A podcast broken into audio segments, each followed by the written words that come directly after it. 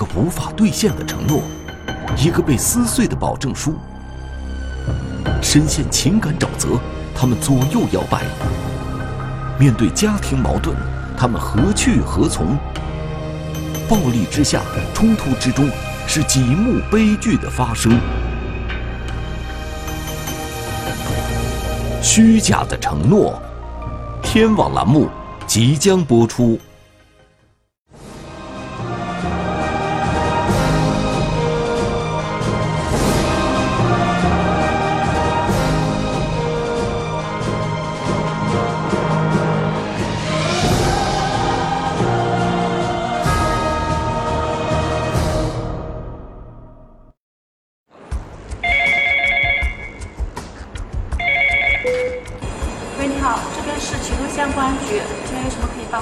二零一七年七月三十一日，湖南省祁东县公安局突然接到一起报案，报案人是一名男子，在电话里，他紧张地说自己的表妹阿娟出事了。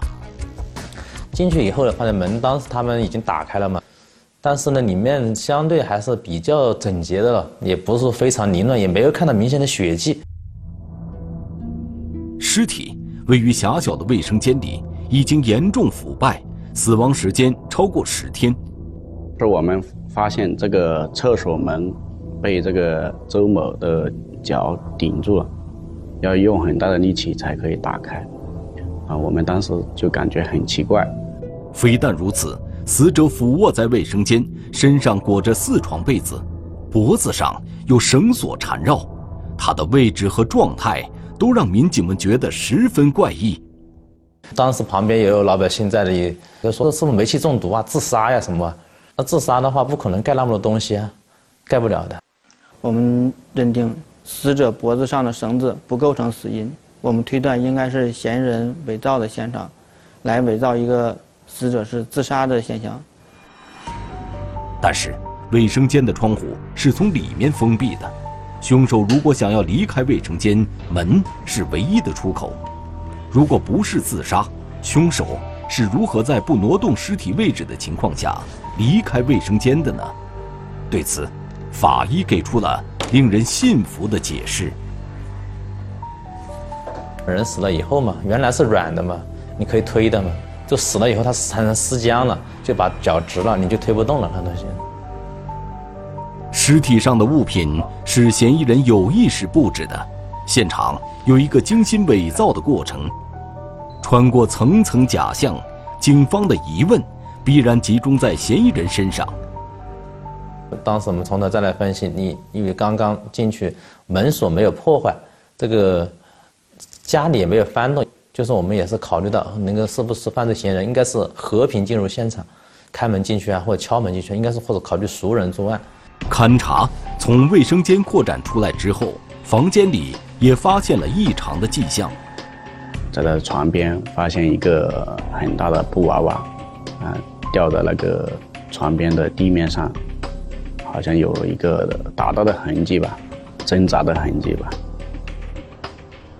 根据这些线索，警方做出了大胆的假设：房间内没有财物丢失，所以财杀和仇杀的可能性基本被排除。那么？能够和平进入阿娟住处的，必定是她生前十分熟悉，甚至关系非常亲密的人。然后我们通过对中心现场走访调查，周女士平常是在洗脚城，嗯，当那个足浴技技师，一般都是独来独往，很少带人到出租房来住，也没有发现她跟什么男子啊、陌生人到这个出租房来。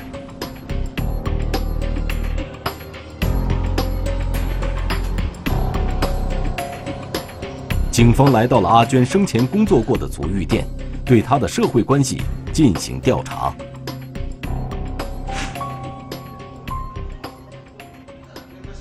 经过了解，她在足浴店里面有两个比较好的闺蜜。然后我们通过到足浴店里面找到了她的闺蜜。这位闺蜜告诉民警。她最后一次见到阿娟是在二零一七年七月十九日，那天是阿娟父亲的生日，他特地买了蛋糕，准备给父亲过生日，所以一下班就早早离开了店里。结果第二天，阿娟却再也没来上班，电话也一直处于关机状态。根据闺蜜提供的线索，警方找到了阿娟的父亲周老先生。周老先生告诉民警，七月二十号以后，阿娟失联了十多天，家人也是因此才发现她遇害的。就在现场哭泣嘛，痛哭，我说她女儿，呃，就这样被杀了。所以他的家属的情绪比较激动，呃，我们也跟他表了态，那我们公安局绝对会给他一个说法。据阿娟的父亲回忆，就在阿娟失踪前，他还曾向自己透露过最近有结婚的打算。阿娟想结婚，那男方是谁？为什么阿娟遇害后这十多天的时间里，这个男人都没有出现过？经过走访，警方得知阿娟生前和一名同事在这家足浴店打工的邹姓男子关系有些暧昧。经常叫这个男子叫师傅，经常有微信联系。这个周师傅平常跟他的关系比较暧昧，啊，他想跟这个男的结婚。但是在找到这个邹师傅之后，对方却矢口否认阿娟想和他结婚，声称两人之间的关系并没有亲密到可以谈婚论嫁，阿娟的心里应该还有别人。警方一时无法判断他的话是真是假。便再次找到阿娟生前的好友，想要更进一步了解关于这个邹师傅和阿娟之间的事情。结果，阿娟这位好友也说自己并不认识什么邹师傅，她想嫁的是另外一个男人。因为她是离过婚，她前夫比较小气，刚开始他们在一起的时候是别人帮她做媒的，也没什么感情就结婚了嘛。他就觉得好像没有恋爱的那种感觉。后面他认识这个男的，他就说体验到了恋爱的滋味。他口中所说的这个男人是一名姓邝的男子，而邝某和阿娟就是在足浴店认识的。热恋之时，那个男人曾经当着朋友的面给过阿娟承诺。这个男的挺会照顾人。刚在一起不久，然后他就买了一个戒指送给他。足浴店里的走访也印证了阿娟好友反映的情况，这样一来，邹某和邝某就都进入了警方的侦查视线。从警方侦查案件的角度来看，这两个男人和阿娟的关系都很密切，都具备和平进入阿娟家中实施作案的条件。那么？目标究竟是谁呢？鞋印追踪发现第三个嫌疑对象，模糊指纹具有一种少有的花纹。纠葛之中是一场畸形发展的感情，悲剧背后是一个无法兑现的承诺。虚假的承诺，天网栏目正在播出。与阿娟关系密切的两名男子进入了警方的侦查视线，警方需要对这两人的作案嫌疑进行甄别，依据就是现场的痕迹物证。现场勘查中，民警发现卫生间窗户外有一个天井，天井的侧面有一个窗台，上面铺了一层厚厚的灰尘。就在这个落满了灰尘的窗台上，细心的民警发现了一枚清晰的鞋印。那么鞋印，它是一枚那种应该是波折型的，应该考虑凉鞋或者这种，嗯平底的运动鞋之类的这种鞋印了。不过这枚鞋印既不属于师傅邹某，也不属于男友邝某。我们也顺着这个足迹啊，进行了追踪，一直追到那楼顶上去了。它这个是四楼，我们在楼顶上那个天台上也发现了这种鞋印，而且这个鞋印的花纹也是一样的。民警们锁定鞋印，继续追踪，然而鞋印却在天台尽头消失了。这个天台的旁边就是一墙之隔的邻居家，警方一开始认为嫌疑人可能是通过翻墙进入邻居家转而逃脱的。在进入这个邻居的家中之后，果然有了新的发现。这个发现告诉所有现场的人，这枚鞋印既不属于师傅邹某，也不属于男友邝某，而是住在阿娟隔壁的一名张姓男子所留。到他家里去，发现他家里确实有这种鞋，有一双他这个人脚上穿了一双这样的凉鞋。我们把鞋底看了，也是这个。当时我们以为这个案子就破了。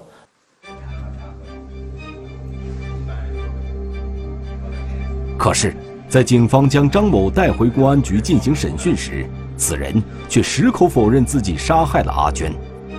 是此人在极力狡辩，还是前期的侦查工作存在纰漏？为了避免出现冤假错案，民警对提取回来的鞋印和张某家里的鞋印进行了更为精密的比对。鞋印确实是一样的，但是这个鞋，我们现场提取的鞋的磨损程度和这个张姓男子的鞋印的磨损的程度很不一样，不一致。鞋印花纹一样，但在细微之处还是有着一些不同。这样的结论让警方十分无奈。显然，这名张姓男子并没有到过阿娟家里。也不可能是杀害阿娟的犯罪嫌疑人，案件侦破工作又回到了起点。这一夜，湖南省祁东县公安局刑侦大队的会议室灯火通明，办案民警们一夜无眠，大家对案子目前发现的所有线索进行了梳理，最后还是将重点放在和阿娟有感情交集的邹师傅和邝某身上。这个姓周的男子，嗯，有一台车，我们就对他的车进行一个轨迹的追踪。根据这项工作，警方很快就发现，这个邹师傅在案发时间段一直在四川工作，根本没有来过祁东县。这样一来，他的嫌疑大大降低了。不过，此消彼长，随着调查的深入，那个邝某。在一开始不为人知的特殊身份，此刻暴露了出来。这个姓匡的呢，也是一个有犯罪前科的一个男的，他之前是因为诈骗被判刑。不仅如此，在案发现场，警方还发现了一枚指纹，而这枚指纹和邝某档案里的指纹非常相似。它是一种叫弓形纹，指纹它分为。斗形纹、弓形纹，那个畸形纹，这种但是这种弓形纹是指纹出现率相当低的，大概一万个人中才出现七八个的这种指纹。邝某的指纹恰好就属于这种少见的弓形纹。我们当时非常慎重，也生怕搞错了。我们县局的呃技术员跟市局的技术员看了两个小时，最后。一共找出了十二个那个指纹特征点，就是最后还是我们直接定下来，应该就是这个指纹就是这个匡某所留下留下的。这枚指纹至少可以证明邝某曾经到过案发现场。可是女朋友遇害十多天了，这个邝某为何始终不曾露面？经过深入调查，警方还从阿娟的朋友口中得知。阿娟对邝某似乎是一往情深，而且她还一直记得，在情人节那天，这个男子曾经给过阿娟一个承诺，说过会一直陪着她，给她一个家。我能看出来，他们两个还是蛮有感情的。当局者迷，旁观者清。阿娟的朋友十分清楚，邝某的承诺是多么的虚伪。有家室的邝某一直不愿和妻子离婚。所以无法兑现许给阿娟的承诺，阿娟的苦苦期盼，还带给了他巨大的精神压力。但是，人们永远无法叫醒一个装睡的人，阿娟的朋友也只能眼睁睁看着他越陷越深。这个男的刚开始跟他在一起，就说他跟他老婆关系不好，说要离婚什么什么的，然后在一起有这么多年了，一直就没离，就是骗他的。此时，警方已经可以基本确定，匡某和阿娟之间确实存在着感情纠葛。而侦查员在案发现场附近调取到的一段监控视频，让邝某的作案嫌疑进一步上升了。画面显示，七月二十日上午十一点左右，邝某朝阿娟的出租屋方向走过来，手里提着一个红色塑料袋，一边走一边不停地看着手机。走到小区门口的树荫下，邝某停了下来。好像是在给谁拨打电话，在讲电话的同时，不停地朝小区里居民楼的方向看去。最终，他一边张望，一边走进了小区。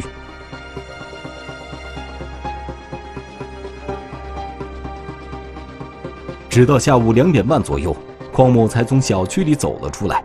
此时，他手中拉着的是一个粉红色的女士拉杆箱，他走路的速度很快。不一会儿，就消失在视频画面中了。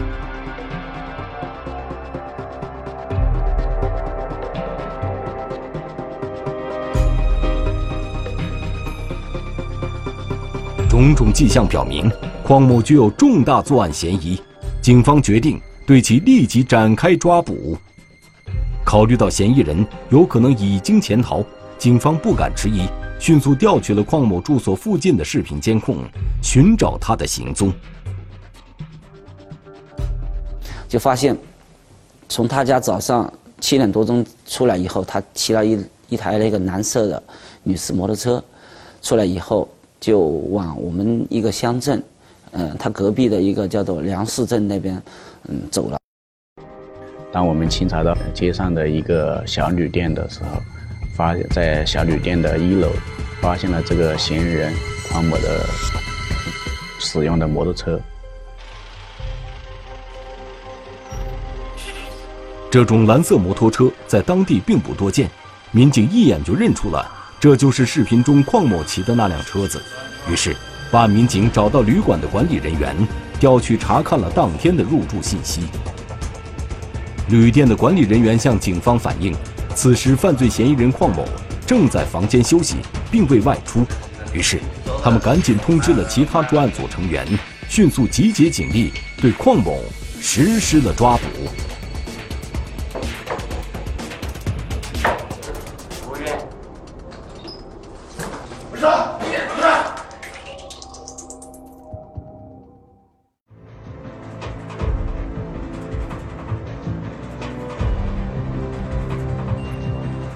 邝某落网之后，对自己的犯罪事实供认不讳，并向警方讲述了自己和阿娟从相识到发展成为婚外情，再到因爱生恨，走向极端的全部过程。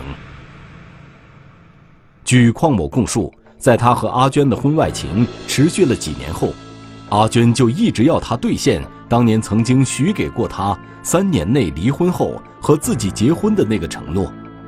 这时的邝某才发现自己面临的是一个无解的难题。争吵中，出于对感情的贪婪和自私，邝某失去了理智。他的罪恶不仅葬送了一个年轻女人的生命，同时毁掉的还有两个家庭。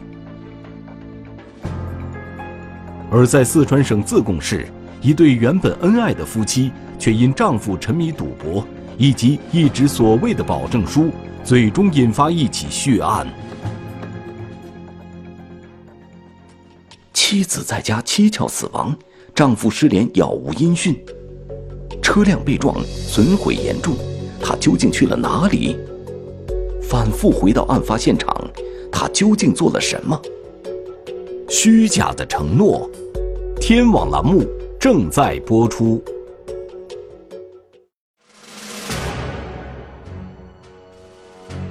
二零一八年三月三十一日晚上七点多，四川省自贡市公安局贡井分局长土派出所接到一起报案。报案人称自己的儿媳妇在家中离奇死亡。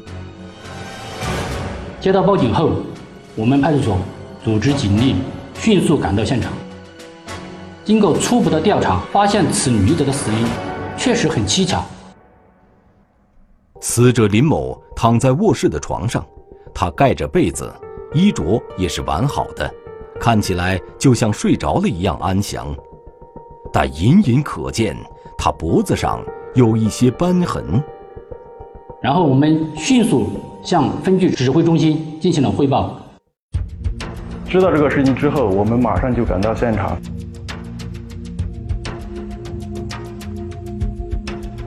赶到现场之后，我们对现场进行了这个初步的勘查。据死者林某的公公讲，他上一次见到儿媳是在一周之前。公婆说，三月三十日中午，儿子王某把小女儿送过来，让他们临时照看一下，还说晚上让他们去幼儿园接一下大女儿。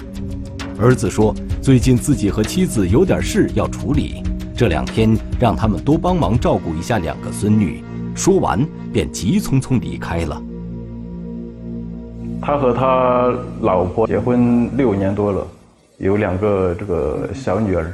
他们夫妻应该说还是算幸福美满的。近一两年，因为他老婆为了照顾他的小女儿，就在家里面没有上班了。第二天，三月三十一日的下午。两位老人给儿子打电话，想问他来不来家里吃饭，看看女儿。可电话却无法接通，于是他们又拨打了儿媳妇林某的电话，但是电话处于关机状态。直到傍晚，两位老人还是联系不上小两口，这让他们觉得事情有些蹊跷，于是便来到儿子家中。儿媳的鞋。就放在门口，客厅似乎有日子没打扫了。王某的母亲胆战心惊地走进卧室，见儿媳林某躺在床上，叫了几声却没有反应。他上前一看，发现林某竟然已经死亡，急忙拨打了幺幺零报警。发现死者之后，一直联系不上这个死者的丈夫。我们不知道他是这个知情者还是其他出了什么问题。一直到现场勘查结束，死者丈夫的电话一直处于关机状态。民警询问了王某的亲朋好友，没有人知道王某的下落。据他的同事反映，这个王某平时在单位还是算本分老实，而且工作也比较这个努力。小女儿出生后不久，死者林某就在家做起了全职太太，几乎很少与社会上的人来往。而王某则在一家公司上班，朝九晚五，生活规律，社会关系简单。在这个看似平静和睦的家庭中，妻子林某为什么会突然死亡了呢？我们发现他的肺和心脏表面有出血点。这些综综合的判断，分析是颈部遭受外力，是机械性窒息死亡。死亡时间在三月三十号中午到下午间，这应该正是王某将小女儿送往父母家的时间段。林某会是在丈夫和小女儿离家后身亡的吗？民警调取了案发小区停车场的监控视频进行排查。他们家里面有一台轿车，所以说回来就。对于这台轿车的去向进行追踪。我回到单位之后，调取了他们轿车的经过天网卡口的监控。监控显示，三月三十日早晨，王某驾车出门上班，可是，在上午十点多，他又驾车返回了家中。回家之后到一一点过。王某就再次离开。三月三十日，王某离开的时候还带着他的小女儿。看样子，王某突然回家是为了接送小女儿。不过，王某把小女儿送到父母家后，便驾车驶出了城区，开上了乡村小路。之后，车辆就在路面监控中消失了。那么，三月三十日上午十点到下午一点，王某在家里逗留的这三个小时。与法医推断的林某死亡时间有一定重合，这段时间王某家里究竟发生了什么？王某现在又去了哪里呢？而更令人意想不到的是，在排查案发小区的视频监控时，民警发现，在案发后的第二天，也就是三月三十一日的下午一点左右，在王某父母报案前的几个小时，王某再次驾车回到了家中。当时调取小区地下停车场的监控，就发现他开的那辆车，车的右保险杠以及右侧侧门到尾尾部这一侧，全部都已经撞烂了。很明显，在王某外出的这段时间，车辆发生了碰撞。难道王某的消失源于一场交通事故吗？王某回家之后，直到下午四点过，就再次就离开现场。三月三十一日下午一点到四点，王某又在家中待了三个小时。根据法医的推断，这时候林某应该已经死亡。王某在家又做了什么呢？王某再次离家后又要去哪里呢？车辆没有牌照，在经过卡口监控时无法被自动识别，那么确定车辆的行驶轨迹便需要大量的人工图侦工作。与此同时，另一组民警开始对王某的社会关系进行深度的走访调查。就这个人平时比较内向，也不怎么多说话，但就是平时表现还是很好的，就是在整个公司里面也没有什么差评，大家对他的印象都还比较好。然后我们对他的邻居、周围的邻居也进行了走访调查，就是这个这两天有没有这个听到什么异常，或者是看到什么异常之类的，但是邻居反映都没有，没有听到什么异常，也没有看到什么异常的情况。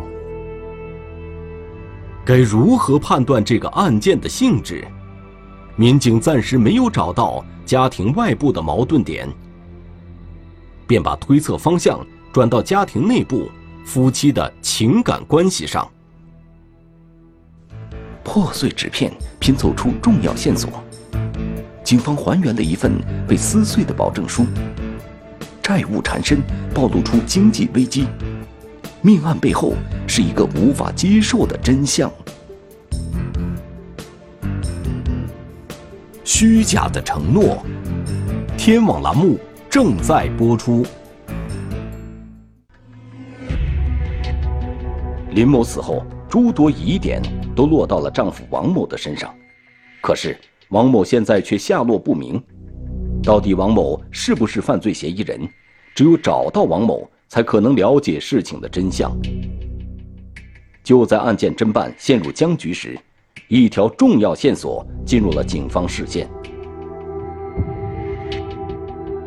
然后在地面上和垃圾桶内发现有碎纸片，我们对碎纸片进进行了简单的拼接。从残缺不全的纸片上，民警依稀分辨出现金、财产、信用卡等字样。但是经过我们仔细拼接，还是能嗯看清楚大致内容，就是一份保证书，大概拼出来内容就是这个死者的丈夫王某写给死者的一个保证书，上面大概内容就是说我王某保证，今后绝不再偷偷的背着死者转他银行卡里面的钱，如果再转钱，所有的这个财产都归女方之类的这个。当时写这个保证书，我们看到上面保证人就是这个死者丈夫王某。这张保证书落款日期是三月十六号，案发前的半个月。通过这张保证书，民警可以初步确定案件一定与财务有关。警方对王某的经济状况进行了调查，发现王某除了房贷和车贷以外，还有二十多万元的贷款债务。这些贷款大多来源于各式各样的手机理财软件。每次借的不多，几千块、几千块，但是这个因为利息比较高嘛，它都是滚雪球，借新债来还旧债，越滚越多，越滚越多。通过碎纸片还原的信息可以看出，王某曾偷偷挪用妻子林某银行卡里的钱来还款，显然这样的行为引发了妻子的不满。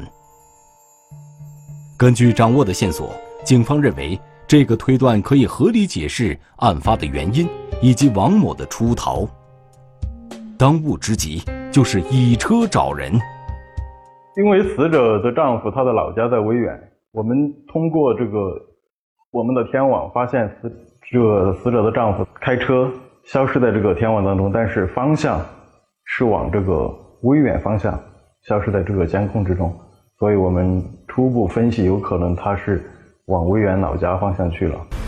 二零一八年四月一日凌晨一时许，警方在威远县一条偏僻的小路上发现了王某的车辆。起初，民警以为是王某将车遗弃在这里了，但是当办案民警靠近车辆，准备进行检查时，他们发现王某此时正在车内。但是我们侦查员过去把车门拉开的时候，发现这个死者丈夫还在这个车里睡觉，满身的酒气。随后，民警将王某押解回自贡市公安局贡井分局。呃，我们把。这个行为人抓到以后，然后通过询问，然后他也承认了他这个杀死他妻子的事实。七年前，年轻的林某认识了自贡某公司工程部技术人员王某。王某为人内向，不爱说话，可林某却对他相当满意，很快与王某结婚成家。从二人世界到三口之家，王某和林某一直恩爱有加。在大女儿三岁那年。林某怀上二胎，为了照顾两个孩子，林某辞去工作，当起了全职家庭主妇。王某一个月工资只有三千元左右，大女儿的学费、小女儿的开销像一座座大山，渐渐压得王某喘不过气来。面对生活的困境，王某没有积极改变生存之道，却想方设法逃避现实。在近几个月，王某又迷恋上了这个网络赌博。他想用这种方式来补贴家用，因为他本来他自己的工资收入就比较低，他想在赌博上面来补贴家用，但是这个赌博他又都是输。王某输的越来越多，开始通过小额贷款缓解经济压力，可是贷款的利息之高，王某根本无法承担。他拆了东墙补西墙，欠下的钱像雪球一般越滚越大。短短几个月，王某就背上了二十几万巨额债务，他急得不知该如何是好。思来想去，他想出一个荒唐的法子，缓解燃眉之急。有几个月实在没办法了，他就偷偷的从他老婆的这个银行卡，通过微信把他老婆银行卡上面的钱转到他的微信上面，用于这个还还钱。被发现后。也是经过了几次激烈的争吵。三月十六号，林某让王某写下了保证书，可是这份保证书在巨大的债务压力面前，却根本没起到任何约束作用。不到两周，王某又一次故技重施。但是在三月二十八号，他又该还款了，他又从他老婆的微信上面悄悄的转了几千块钱，用于这个还款。三月三十日上午。林某把王某叫回家中解释问题，妻子林某说，丈夫王某出尔反尔，言之无信。丈夫说妻子小题大做，不可理喻。很快，两人从唇枪舌战上升为肢体冲突。王某气急败坏，将这些日子以来承受的压力全部发泄到妻子身上。作案后的王某十分害怕。三月三十一日中午，酒醉后的王某。想要开车回老家威远，结果却出了车祸。撞车后的王某似乎清醒了一些，于是他开车返回家中。他看见躺在卧室已经死去的妻子，痛苦不已。他看到了自己曾经写给妻子的保证书，这张保证书就像一记耳光，打得他双脸生疼。他将保证书撕得稀烂。一个原本幸福的家庭，就像那张保证书一样，被丈夫自己亲手撕碎。这样的结果令人惋惜，也更令人警醒。两个人的感情生活，既要共同经历成长，又要共同面对考验，问题永远无法逃避，只有通过合理的方式、正规的渠道，甚至法律的途径来解决。极端的方式。只能带来家破人亡的悲剧。